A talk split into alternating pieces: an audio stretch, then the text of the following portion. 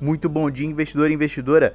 Meu nome é Rafael Piva, faço parte da equipe de B2C da Mirai Asset. Hoje é quarta-feira, 14 de setembro de 2022 e começa agora mais uma edição do nosso Morning Call com as principais notícias do dia. No Brasil, a pesquisa de serviços até vem em bom ritmo, crescendo 1% em julho contra junho, o que deve reforçar o crescimento do PIB geral acima de 2% ao fim do ano. Hoje, aguardemos as vendas de varejo do mesmo mês e amanhã o crescimento do IBCBR para complementar esse bom cenário.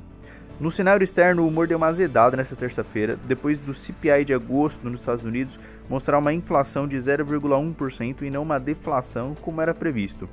Ao que tudo indica, esse baixo astral deve permanecer hoje depois da divulgação do PPI, que também está pressionado. Dito isso, não será surpresa um aperto monetário mais forte na reunião do FONC na semana que vem, no dia 21. Além disso, no prognóstico de taxa terminal já se fala em 4% ou mais. O pico da inflação pode ainda não ter chegado e a batalha vai ser árdua, até porque os núcleos seguem pressionados. Ontem, pelo CPI de agosto, vieram em 0,6% no mensal e 6,3% no anualizado, quando o esperado era 0,3% e 6,1% respectivamente. Isso reforça o discurso de Jerome Powell em Jackson Hole, depois de afirmar que seria preciso acompanhar os indicadores para decidir sobre a reunião do Comitê de Política Monetária Norte-Americana no dia 21. Reforça também o mantra de que é preciso ser mais duro, ser mais hawkish para trazer logo a inflação para a meta.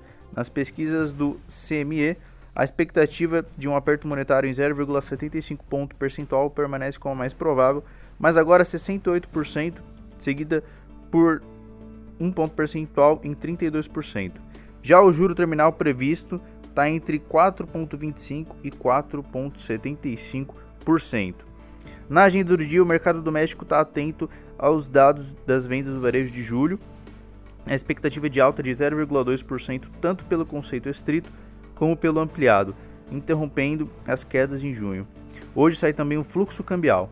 Nos Estados Unidos, o PPI de agosto ainda inflação de 0,1%, menor que em junho, que foi menos 0,5%, com núcleo de 0,3%, além do CPI de agosto na Alemanha e os relatórios mensal de petróleo da AIE, Agência Internacional de Energia, e de estoques do DOE.